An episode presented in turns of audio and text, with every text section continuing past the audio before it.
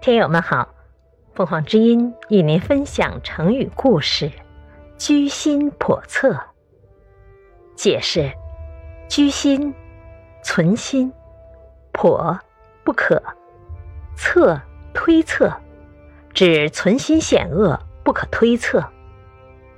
战国时期，赵惠文王派大夫楼缓出使其他国，当时楼缓早已居心叵测。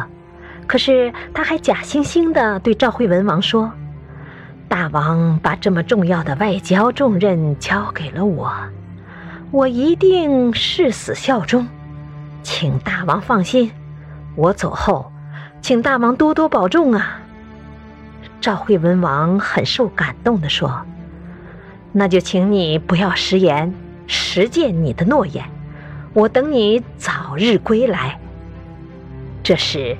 楼缓流着眼泪跪下说：“臣出使他国，并不考虑保全性命，可是臣考虑臣走后在赵国的声誉问题。”赵惠文王不解地问：“怎么回事？”楼缓说：“臣不求苟且偷生，却追求美好的名誉。”可是我离开赵国后，肯定会有很多记恨我的人散布恶言恶语，对我进行诽谤，猜疑我是否会里通外国。如果大王您轻信了他人之言，那么受害的可是我呀！你说到那时候，我还能回赵国吗？赵惠文王听后非常诚恳地对楼缓说：“你放心去吧，我发誓绝不会听信任何谣言的。”楼缓走后，便逃到了魏国，并且送给魏国很多贵重的礼物。消息传来，赵惠文王执意不信，他说。